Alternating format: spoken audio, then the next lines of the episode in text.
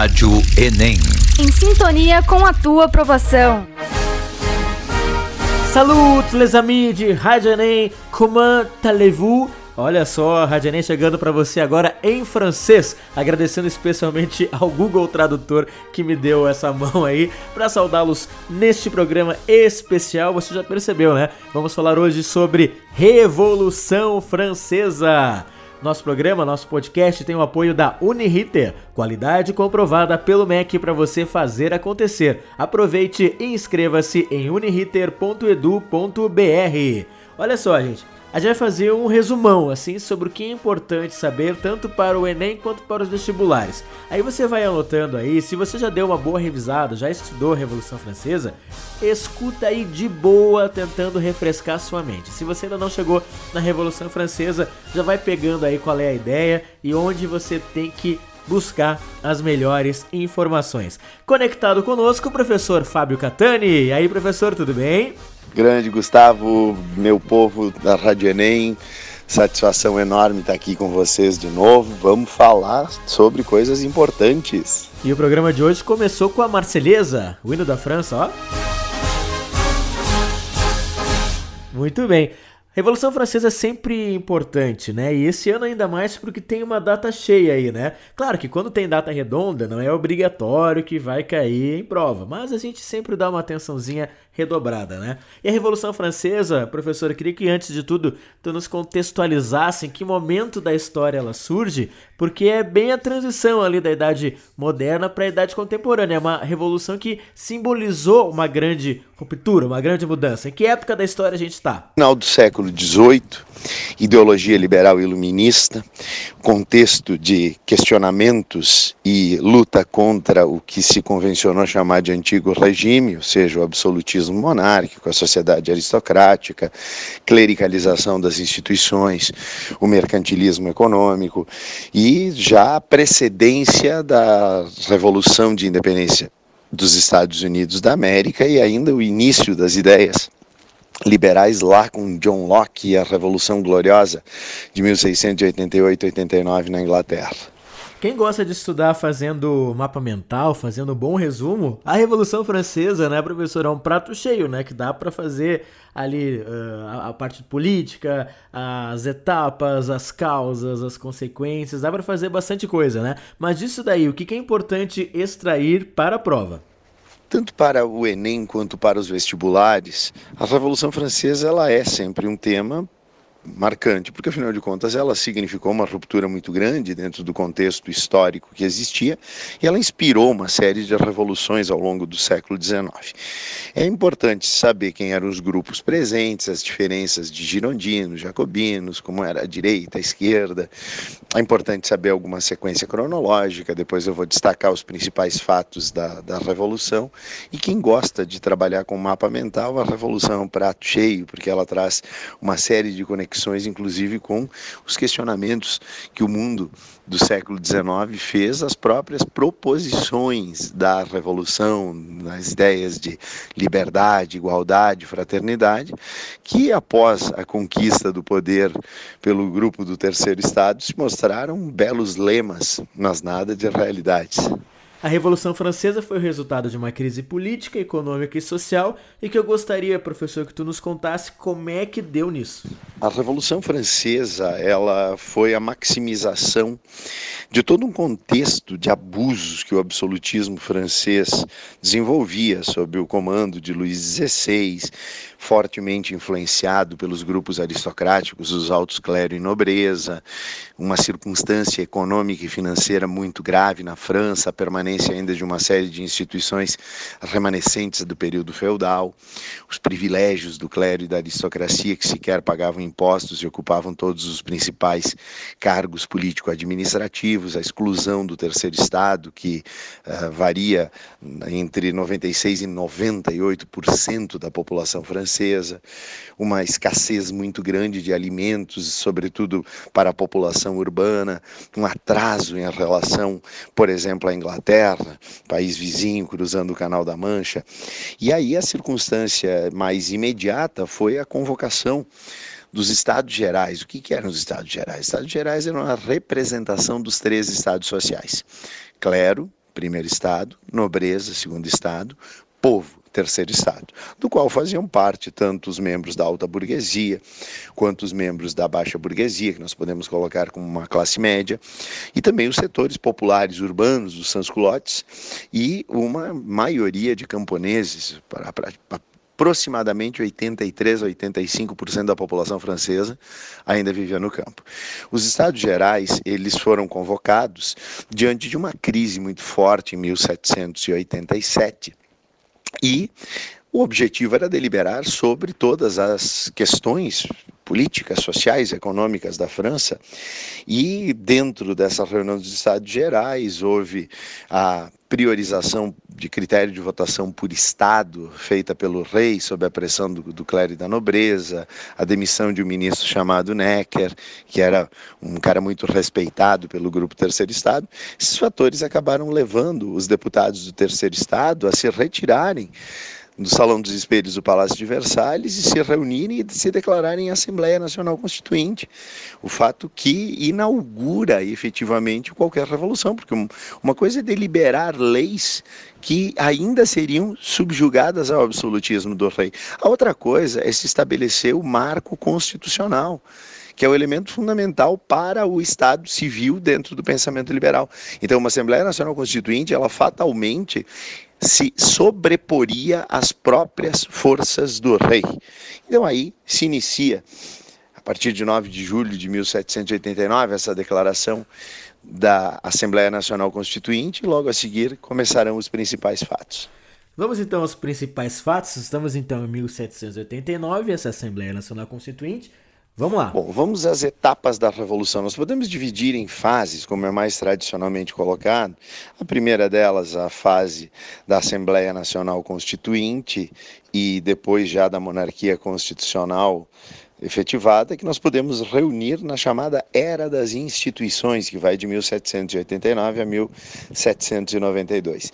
Durante esse período, houve um predomínio girondino na própria elaboração da Assembleia Nacional Constituinte, da, da Constituição, houve uma força maior dos girondinos, que era a direita revolucionária, pois assim se, se sentaram no, na sala, no, no espaço do, da Assembleia Nacional Constituinte. Os girondinos eram os representantes maiores da alta burguesia. Durante esse período, nós tivemos fatos marcantes, como a simbólica queda da Bastilha, em 14 de julho de 1789, que simboliza não só o início da Revolução, mas também o início da idade contemporânea, tamanha sua importância, sua relevância.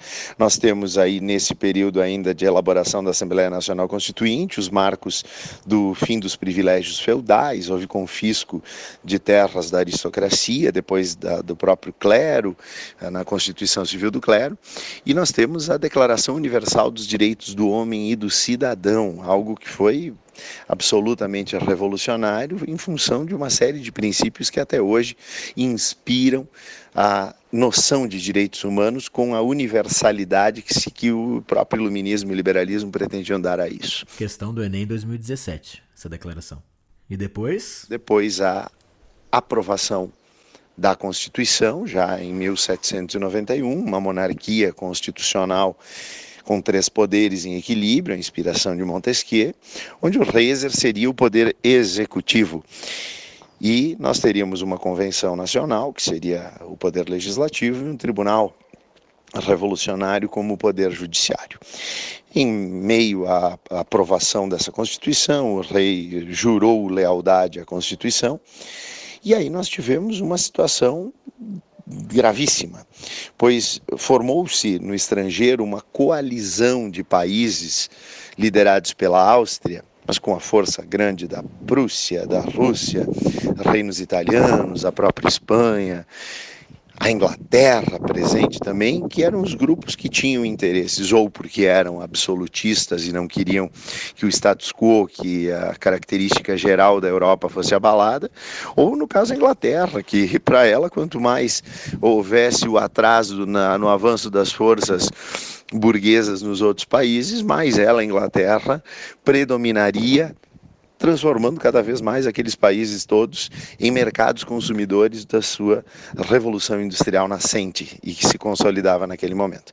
Essa coalizão internacional capitaneada pela Áustria, invadiu a França. E houve uma guerra com os franceses perdendo muitos dos seus cidadãos, inclusive com a força que inspirou Roger de Lille a compor a Marselhesa, o cântico guerreiro do Avante, filhos da pátria, o dia da glória chegou, o estandarte ensanguentado da tirania contra nós se levanta. E aí, em meio a tudo isso, nós tivemos uma tentativa de fuga do próprio rei da França para o território austríaco para se unir aos inimigos. Isso foi simplesmente intolerável. O rei Luís XVI acabou sendo preso na cidade de Varennes. Ele estava travestido de dama da corte, tentando fugir ah, é? para o exterior para se unir aos inimigos da França. Aí é que houve a ruptura maior, porque os, o, o rei foi levado junto com a sua família, Maria Antonieta e toda a galera para Paris, ficaram presos no Palácio das Tulherias, enquanto a força revolucionária ficava concentrada nas mãos dos líderes jacobinos, que eram os principais representantes da esquerda revolucionária, grupos ligados à baixa burguesia. E aí, com a liderança de jacobinos e a força dos sans-culottes, houve a vitória francesa e aí, inevitavelmente, se proclamaria uma república. Uhum. Encerrava-se assim essa primeira etapa, que é a era das instituições. E aí nós vamos, né, professor, para a segunda etapa, a etapa da, da convenção, né? A segunda etapa da revolução, ela se inicia, denominada Era das Antecipações, centrada na Convenção Nacional, Poder Legislativo, e se inicia com a proclamação da República, inclusive uma mudança do calendário revolucionário, formando aquilo que se colocou como pauta das transformações que os jacobinos proporiam. Era das antecipações, a esquerda jacobina à frente, Convenção Nacional, proclamação da República, foram criados os comitês públicos para exercerem o poder executivo, para que não mais ele estivesse centralizado, e aí se destacou o Comitê de Salvação Pública, liderado por Robespierre, o incorruptível Robespierre, que era o maior líder dos jacobinos e que nesse momento acabou se mostrando bastante autoritário. A questão maior é que, já com a proclamação da República, iniciava-se a fase mais radical da Revolução Francesa, com uma inspiração mais russoniana. Dentro das reformas propostas pelos jacobinos, nós temos a reforma agrária, a abolição da escravatura, a proibição do tráfico escravista ideias que foram propostas ao longo da Revolução em meio a uma série de transformações. Nem todas foram sequer colocadas em prática, evidentemente. Houve até uma tentativa maior de reforma agrária com as terras confiscadas do clero e da nobreza, que acabaram não chegando nas mãos dos camponeses efetivamente.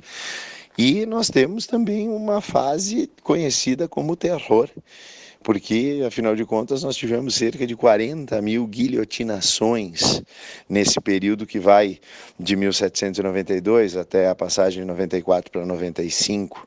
Aí já muda o calendário deles a partir do ano 1 da República, né?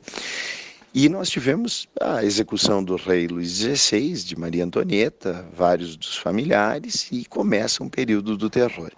O fracasso das reformas propostas, como o Edito Máximo, congelamento de preços, uh, o próprio fracasso da tentativa de reforma agrária, a tentativa de adoção do voto universal masculino, o terror, que já não poupava ninguém, e as brigas, disputas, execuções entre os próprios líderes jacobinos, apontando para um Robespierre que se transformava quase em um ditador.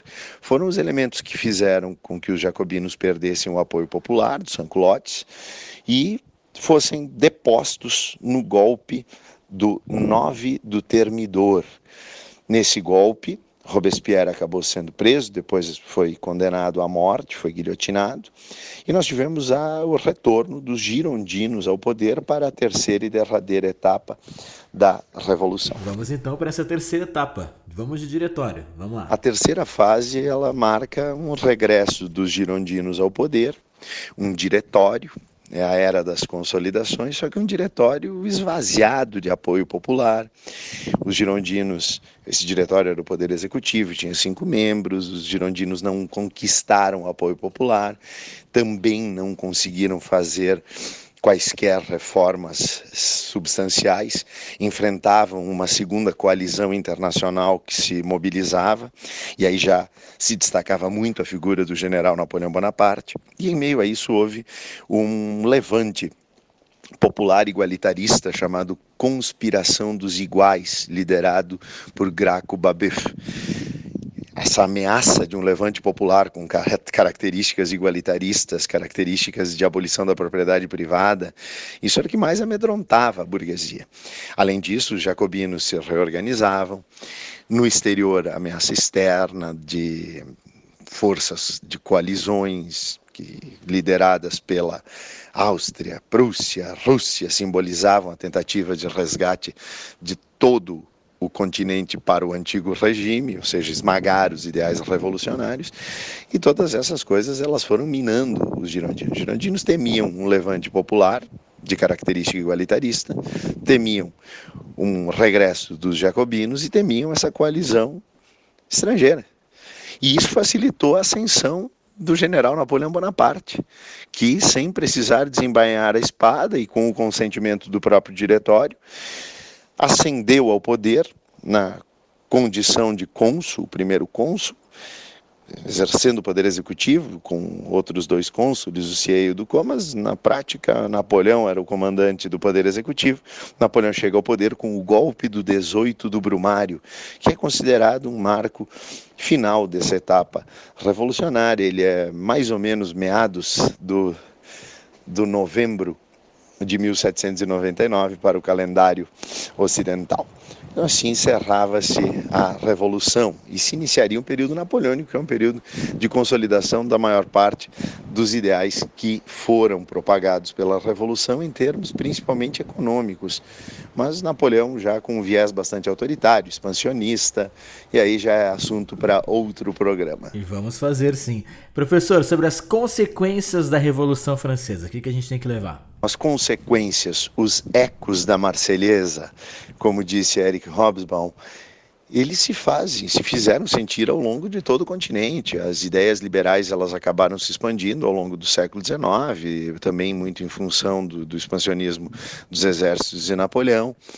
E o liberalismo ele despertou uma série de nacionalismos na Europa, uma série de mobilizações nacionalistas de diversos, em diversos países, que culminaram com a formação de nações com aquelas bandeiras tricolores europeias, as posteriores unificações da Itália e da Alemanha, quase um século depois, lá por volta de 1870. E aí a afirmação de ideais liberais, a afirmação da ascensão da burguesia como uma classe uh, proeminente das revoluções liberais entre 1830 e 1848. Antes disso, após a queda de Napoleão, a tentativa de restauração com o Congresso de Viena em 1815. Houve influência direta nos próprios movimentos de independência aqui da América Latina, incluindo o brasileiro. E os ideais do nacionalismo burguês mais se afirmaram. Só que os estados que se formaram, eles não tiveram qualquer comprometimento social. Basta a gente estudar as maneiras como se explorava o trabalho tanto nas minas de carvão, quanto no próprio meio agrário, quanto nas indústrias nascentes que o continente europeu passou a ter no século XIX. Então, os ideais da revolução eles ficaram muito mais no plano das ideias e do papel do que nas práticas de inclusão socioeconômica e política, porque a própria cidadania ela foi bastante restrita. A maioria dos países não alcançava nem 10% do percentual populacional como eleitores, aliás, longe disso.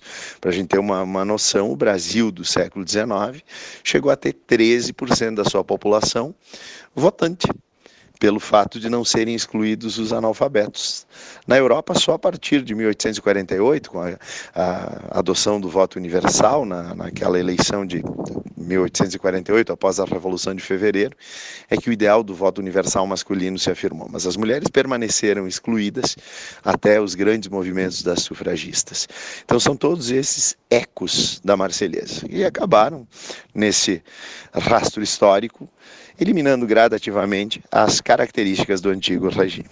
Meu querido Fábio Catani, uma dica final para os nossos ouvintes, nossos queridos amigos aqui da Rádio Enem, sobre o que eles devem absorver de tudo que foi falado aqui no episódio de hoje. Então, querido Gustavo, extrair um bom resumo disso tudo, estabelecer as datas principais, o início, Estados Gerais, a tomada da Bastilha, separar as fases e dentro das fases procurar fundamentalmente os pontos mais básicos: Declaração Universal dos Direitos do Homem e do Cidadão, elaboração da Constituição com três poderes, depois, dentro da monarquia constitucional, a guerra com os, as coalizões internacionais, reforçar a ideia da traição do rei, a ascensão dos jacobinos e do republicanismo a partir dessa guerra, a radicalização, a era das antecipações, a figura de Robespierre, as tentativas fracassadas de reformas, o terror revolucionário, a guilhotina, o regresso dos girondinos, lembrando que é o golpe do Nove Termidor, dentro da última etapa, era das consolidações, a fase do diretório, tivemos a conspiração dos iguais, uma nova coalizão, os girondinos sem participação efetiva do povo, sem entrega popular, e a ascensão de Napoleão Bonaparte e o golpe do 18 do Brumário. Professor, muito obrigado por mais uma valiosíssima participação e colaboração aqui na Rádio Enem. Valeu mais uma vez. Uma maravilha ter estado novamente aqui. Estou sempre aqui na parceria. Valeu. E fico à disposição de todos. Quem quiser também buscar mais dados históricos, tem meu podcast. Boa. A história da sua aprovação. Baita pedido. Confere lá. Beijos a todos. Valeu, professor Fábio Catani. A Rádio Enem tem o apoio da Uniriter. Mais de 40 cursos para você fazer acontecer. Aproveite! Curta a gente no Facebook, facebook.com.br Siga no Instagram, arroba Rádio Enem. E mandando um abraço para todo mundo que interage com a gente no contatinho da aprovação 51991615268. No próximo episódio eu vou mandar um alô para vários amigos que estão aqui interagindo com a gente, pessoal que está sugerindo conteúdo, né? Já fiz aqui uma listinha bem bacana. Nós já estamos atrás de vários episódios, inclusive a Mariana aqui que eu lembro já está anotado aqui sobre funções inorgânicas. Tem vários outros queridos amigos que estão sugerindo conteúdos. Aquele conteúdo que você não revisou ainda, ou que não vai dar tempo, ou que não ficou bem claro, a Rádio Enem vai atrás e ajuda você nessa maratona rumo à aprovação. A gente termina o programa aí agora com a versão cantada da Marselhesa, né, o hino da França. Eu até ia pegar aqui rapidinho, porque o hino foi composto em 1792 e ganhou essa popularidade durante a Revolução Francesa, especialmente entre as unidades do exército de Marsella. Por isso que o nome é a Marselhesa. Aqui ó, avante filhos da pátria, o dia da glória chegou. Contra nós a tirania, a bandeira sangrenta está erguida. A bandeira ensanguentada está erguida. Ouçam nos campos, rugirem esses ferozes soldados. Vem eles até nossos braços, degolar nossos filhos, nossas companheiras. As armas, cidadãos, formai vossos batalhões. Marchemos, marchemos, que um sangue impuro banhe nossos campos franceses em guerreiros magnâmicos, carreguem ou segurem vossos tiros, poupem essas tristes vítimas que contra nós se armam a contragosto, que contra nós se armam a contragosto, mas esses déspotas sanguinários, mas esses cúmplices de bolé, todos esses tigres que sem piedade rasgam o seio de suas mãos. As armas, cidadãos, formai vossos batalhões. Marchemos, marchemos, que o sangue impuro banhe nossos campos. Amor sagrado pela pátria, conduza, sustente nossos braços vingativos. Liberdade, querida liberdade, combata com os teus defensores, combata com os teus defensores. Sob nossas bandeiras, que a vitória chegue logo aos teus males acentuados. Que teus inimigos agonizantes vejam teu triunfo e nossa glória. As armas, cidadãos, formai vossos batalhões, marchemos, marchemos, que o sangue impuro banhe nossos campos. Até a próxima, valeu! Rádio Enem.